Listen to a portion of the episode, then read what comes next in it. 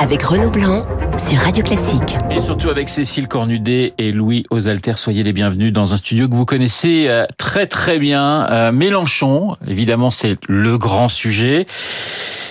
Est-ce que c'est un, bon coup ou un mauvais coup politiquement parlant pour lui? Parce qu'on a le sentiment quand même que ça, forcément, alors ça dérange ses opposants et ils s'en donnent à cœur joie, mais même que dans, les rangs des, des insoumis, voilà, ces sorties posent pas mal de questions, Cécile. Oui, parce que il y a euh, effectivement le fait de monter au créneau, de mettre en scène, de se victimiser, tout, toute cette panoplie euh, populiste. C'était calculé pour vous ou pas cette mise en scène? Parce qu'il y a finalement les deux versions en disant il est tellement sanguin qu'il s'est emporté, ou euh, voilà il en a joué énormément. Je pense quand même qu'il y a non il y a, il y a quand même un calcul et ouais. après son tempérament là on est à dépasser des lignes rouges et c'est ces lignes rouges qui posent problème avec tout le côté complètement narcissique. ma personne est sacrée, je suis la République, et puis surtout sur euh, les violences. Le, euh, il bouscule un procureur, il bouscule un policier. Enfin, cette violence-là, et euh, pour quelqu'un qui se dit un donc ça le dessert pour vous, même même. Alors, je je je, je pense qu'il faut faire attention. Ouais. Je pense qu'il y a quand même une partie de la population qui est très sensible à ce discours. C'est vrai que c'est un énorme déploiement pour les perquisitions. 75 policiers pour une perquisition d'un parti. Euh, voilà, donc je pense que quelque part dans dans une France qui est très en colère contre les élites, les institutions, euh, ça peut résonner.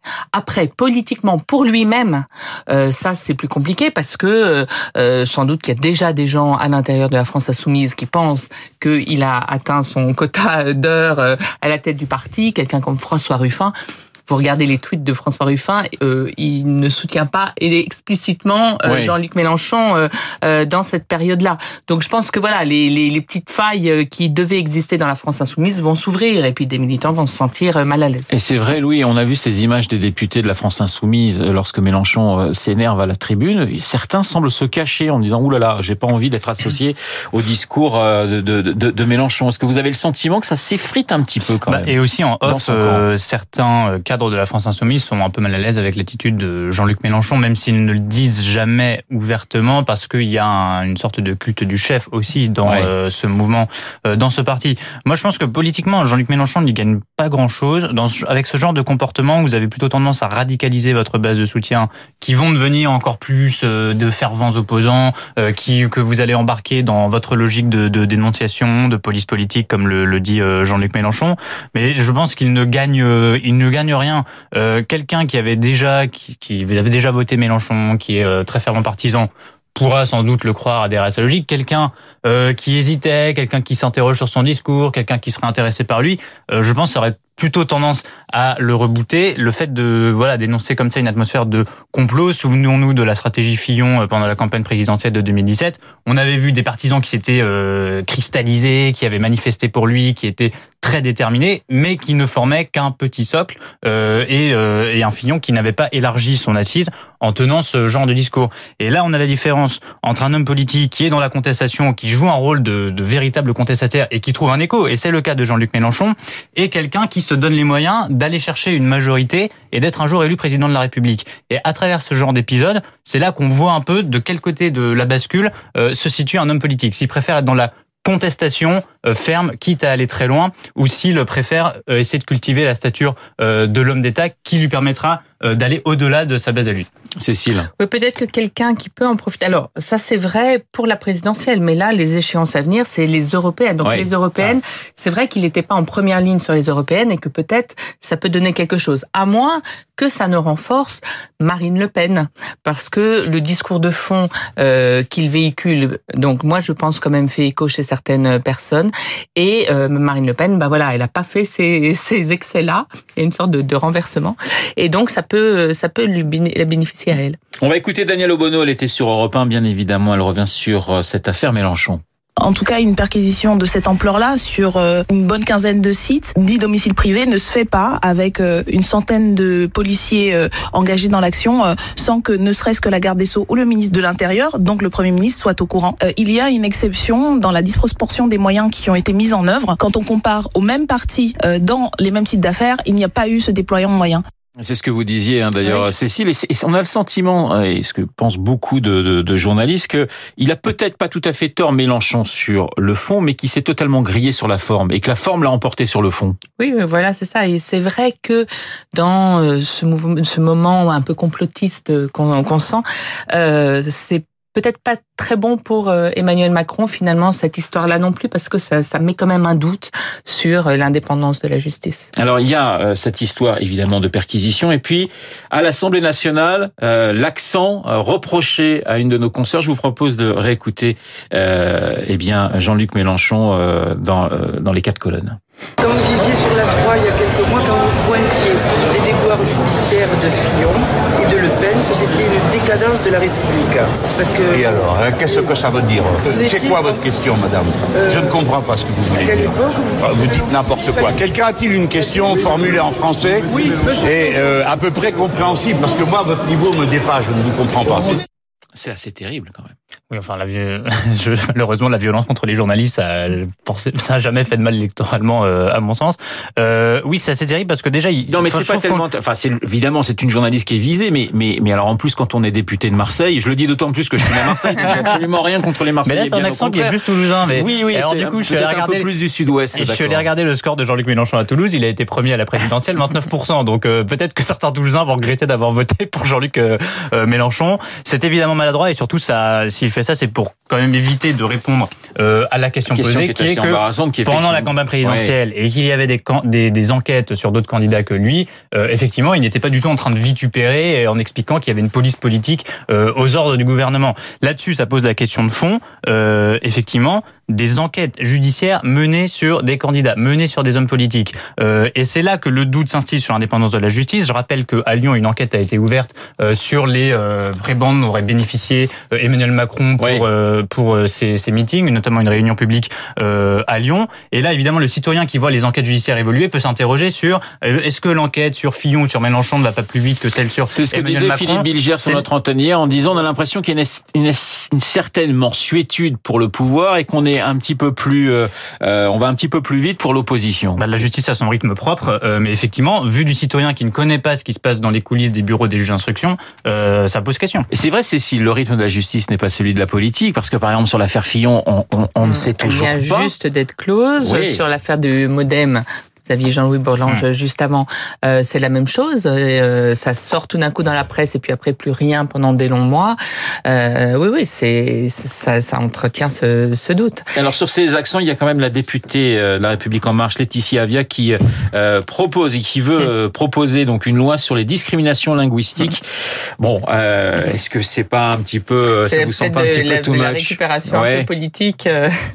Laetitia Avia ferait, franchement, ferait n'importe quoi pour faire parler d'elle. Donc mais oui, voilà, ça, marche, je, ça ne m'étonne pas du tout venant de, de cette députée-là en particulier. On va rester avec les marcheurs. Euh, Cécile, dans votre billet, hein, dans les échos, euh, vous parlez des, du temps des émancipés. Ça bouge en ce moment euh, du côté de la République en marche? Ben, On est dans l'an 2, il y a un nouveau président du ouais. groupe, euh, tout ça bouge un petit peu. Et puis euh, Emmanuel Macron a tellement dit, maintenant il faut écouter les gens, que bah, les députés qui sont là depuis un an et qui estiment avoir bien travaillé, ils ont envie d'exister en leur nom. Et voilà. voilà. il y a peut-être eu des attentes un peu frustrées aussi dans le remaniement. Finalement, il y en a peu de ces jeunes députés qui rentrent au gouvernement. Il y a Gabriel Attal. Et ben tous les autres, ils ont vraiment envie d'exister. Et puis c'est vrai que Richard Ferrand, quand il était président du groupe, il avait un lien direct avec l'Élysée, ce qui n'est pas tout à fait le cas de Gilles Legendre encore, qui est pas un historique d'Emmanuel Macron. Et voilà, il y a toute une période là où on a l'impression que ça part un peu dans tous les sens. Et il y a eu quelques députés là qui ont réussi à faire passer des amendements au projet de loi de ouais. finances contre euh, l'avis du gouvernement dans un sens plus social, alors que le président vient de dire qu'il n'y aurait pas de changement de cap, il y a un petit désordre qui peut naître de ce côté-là. Mais euh, la fin de la récréation va être sifflée très vite, à votre avis, oui ou pas, justement, dans les rangs des bah, marcheurs Le problème, c'est que pour siffler à la fin de la récréation, il faut avoir une autorité, il faut que le sifflet, une fois qu'il est entendu, soit respecté. Or, l'affaissement de la cote de popularité de Macron, les difficultés de l'été, deux ministres d'État qui claquent la porte en un mois, ça affaiblit l'autorité et euh, en creux, eh ben ça renforce un peu ceux qui dans la majorité pourraient se dire on aurait dû faire certaines choses différemment. Et ça, ce sont des voix qu'on commence à entendre.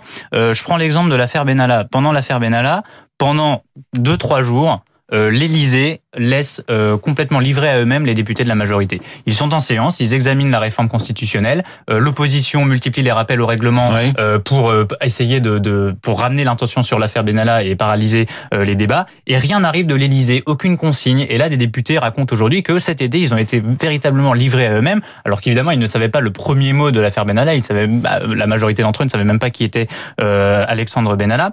Et depuis cet épisode-là, et ensuite les épisodes de démission euh, les chiffres de l'économie qui ne sont pas si bons que ça, l'absence de résultats qu'ils entendent, eux, dans leur circonscription de la part des citoyens, tout ça crée un climat qui euh, finalement obère l'autorité d'Emmanuel Macron. Euh, je rajoute à ça l'allocution lugubre et improvisée euh, de cette semaine euh, à la télévision, décidée euh, quelques heures avant par le, le, président de la République avec un éclairage qui laissait un petit peu à désirer. Voilà, pas très professionnel.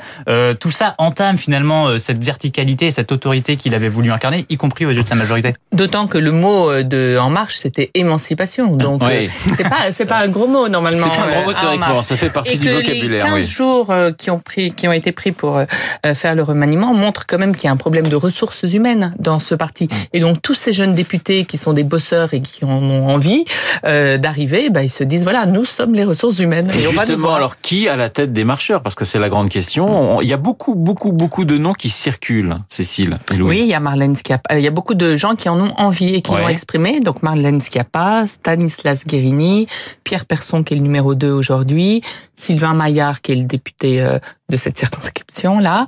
Euh, voilà, donc il y a deux solutions. Est-ce que Emmanuel Macron a envie d'avoir s'intéresse au parti, en gros, et veut désigner quelqu'un?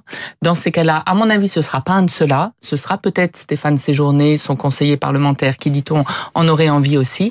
Si il s'y intéresse, il va mettre Stéphane Séjourné, et là, tout le monde... Inconnu du grand public, hein. Oui, mais, oui, mais... très connu des marcheurs, ouais. et avec une solide expérience politique, parce qu'il était dans les réseaux de l'UNEF, euh, tout ça.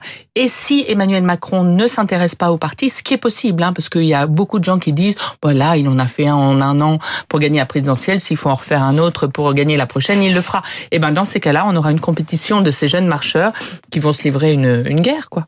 Et ce sera oui. euh, la troisième campagne en, depuis la rentrée, puisqu'il y a déjà eu la campagne pour la présidence de l'Assemblée nationale. Bon, Richard Ferrand a gagné assez facilement, mais Barbara Pompili lui a contesté la place. Il y a eu la campagne pour la présidence du groupe, et là, on, donc une troisième campagne s'annonce si Emmanuel Macron ne donne pas la directive qui placera euh, directement un fidèle euh, à la tête du mouvement. Et ça, ça on ne le voit pas en fait euh, forcément encore, mais ça laisse des traces euh, au sein du groupe. La multiplication de ces affrontements interne, notamment quand il n'y a pas de, de, consigne qui est donnée. Bon, c'est normal, hein, c'est le jeu de la démocratie euh, interne, mais au sein du groupe, euh, ça commence à former euh, des clans, des rivalités, et ça, oui, ça laisse véritablement des traces. Et enfin, la question effectivement de savoir qui va faire la campagne des européennes. Est-ce que c'est le mouvement ou est-ce que c'est ce gouvernement nouveau? Quand on sait que Emmanuel Macron va retirer à, à retirer à Christophe Castaner la direction du parti pour le mettre au ministère de l'Intérieur, on se dit mais alors ça veut dire qu'il n'y a plus euh, ce politique assez expérimenté quand même au sein de la Macronie pour faire campagne à la tête du mouvement? Est-ce qu'il va quand même faire campagne au ministère de l'Intérieur? Est-ce que ce sont les ministres qui vont faire campagne? Euh, Si c'est le mouvement qui fait campagne, euh, qui Pour l'instant, Emmanuel Macron, il n'a pas donné des preuves, des preuves d'amour vis-à-vis du mouvement qu'il a lui-même créé voilà, ça pose la question de la manière dont va être maintenue la campagne des européennes. Pour l'instant, ça me paraît un peu improvisé. Il nous reste une minute. J'aimerais qu'on parle de François Hollande. Interview dans, dans Le Point. Alors, il, y a, il parle beaucoup de cinéma. Hein. D'ailleurs, il dit la présidence Macron, un film inédit, jamais vu sur nos écrans. Et puis, il laisse entendre que, évidemment, eh ben, il mène une réflexion sur la nouvelle social-démocratie. Il, il, y croit toujours. Est-ce qu'à votre avis, là, voilà, on peut en parler du, du petit trou de souris, de hein, vous vous souvenez? C'est la conclusion de, de, notre conversation. C'est un, il voit Mélenchon, deux, il voit Ah Macron. Et trois, il dit pourquoi par moi. Euh, oui, il n'y a pas renoncé une seule seconde, à mon avis, même s'il est quand même lucide et, qui sait que les gens qui achètent son livre, c'est pas forcément ceux qui voteraient pour lui. Mais là, ce qu'il dit sur la social-démocratie est intéressant parce que finalement, ça fait presque, ça fait six mois qu'il est en campagne pour la promotion de son livre et il n'a pas avancé une seule idée, François Hollande. Et donc, il commence à se dire bon, il faut que je dise que je euh, réfléchis à la social-démocratie. Louis, en 15 secondes. Il se scrute uniquement à l'aune Emmanuel Macron. Dès qu'il voit une point faiblesse chez Macron, euh, il le valorise chez lui. Typiquement, il dit qu'Emmanuel Macron n'a pas assez d'humanité, lui valorise son humanité. Bon, il fait des blagues, il fait des petites phrases. Pour l'instant, effectivement, il n'y a pas d'idée. Esprit libre, Cécile Cornudet, Louis Alter, ce matin sur l'antenne de Radio Classique. Merci d'avoir commenté l'actualité avec moi. Il est 8h56 dans un instant, la météo et le rappel des titres de 9h.